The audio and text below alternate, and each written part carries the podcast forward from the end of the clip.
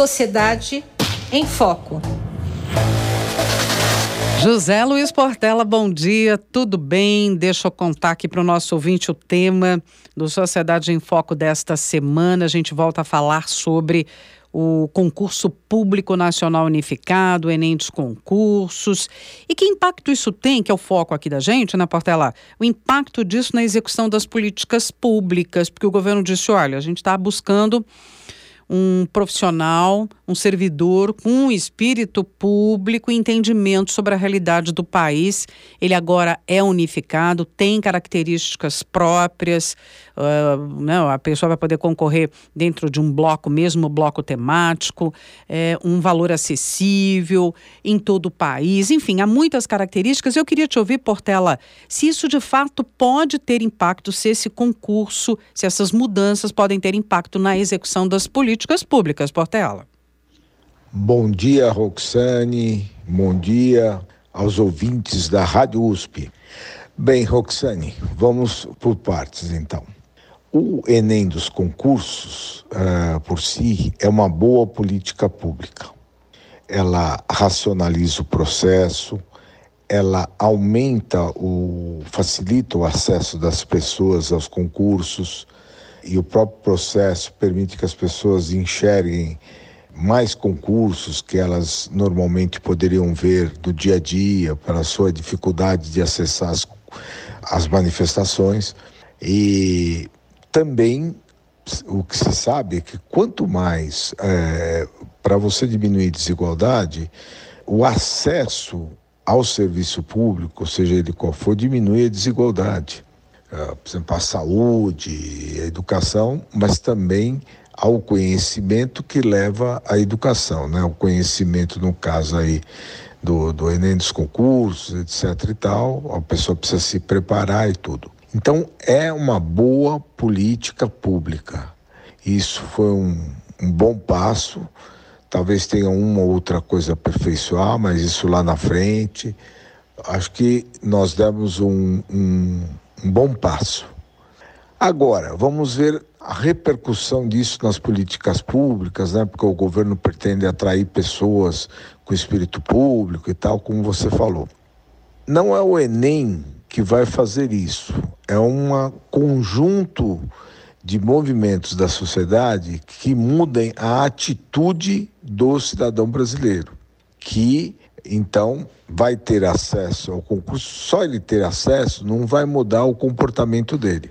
Então, eu acho que isso necessita de outras políticas que deem o chamado nudge, um empurrão, para que as pessoas mudem a atitude. Então, se a pessoa for concurseiro, ou seja, a pessoa que quer entrar num lugar, ter, um salário se, e ficar lá estável, sem, sem procurar novos conhecimentos, avanço, não vai.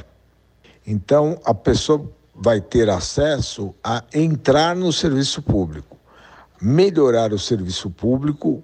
O Enem pode ser um fator assim inicial estimulante, mas é insuficiente. Ele é uma condição necessária, mas insuficiente. Para você dar esse salto, as pessoas precisam mudar a atitude e precisa haver uma valorização da excelência, de querer fazer a coisa bem feita, de fazer o trabalho direito, etc., que nós não temos no Brasil. Há pessoas que fazem isso, sem dúvida, mas são exceções. São escassas exceções que confirmam a regra. Existe um certo comportamento mais amplo de acomodação. Então, o sujeito chega no serviço público, enxerga naquilo a garantia lá da aposentadoria integral, etc e tal, e fica lá parado, garantido, satisfeito com a situação que está. Isso nos leva a um quadro é, mais profundo que nos prende a chamada armadilha da renda média. Né? O Brasil acaba não saindo porque não aumenta a sua produtividade por conta da falta de um aperfeiçoamento educacional falta de conhecimento, uma melhoria da qualidade eh, da mão de obra. Esse problema é muito mais profundo, que é a atitude, porque existe uma série de fatores, inclusive a polarização hoje existente política que funcionam atrapalhando uma melhoria da atitude do cidadão. Mas não é só isso, o cidadão também.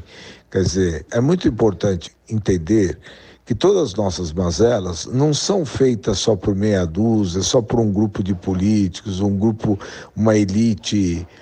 Os políticos têm culpa, tem vários exemplos em que isso acontece, tem uma elite econômico, financeira, que também não pensa em igualdade, é gananciosa ou deseja ter muito recurso, né, ter muitas vantagens, privilégios e ter lucro, acumula acima do, do que seria uma coisa razoável, como nós vimos lá naqueles ultra lá bilionários e tal que querem ser taxados porque chega um momento que a acumulação assim se transforma numa coisa absurda.